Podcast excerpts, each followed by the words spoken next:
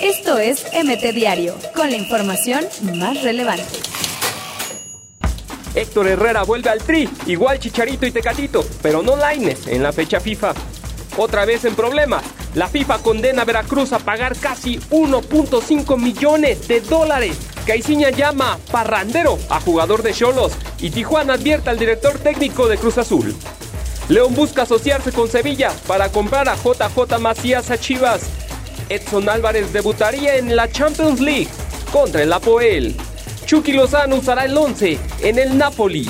Detenidas las negociaciones entre América y la Juventud por Federico Viñas.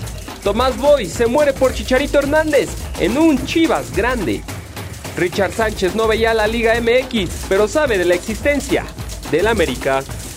Querétaro se consolidó como uno de los mejores equipos del torneo.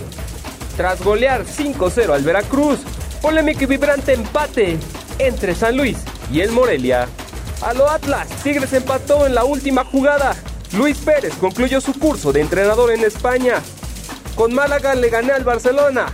Mitchell no teme al trabuco llamado Rayados.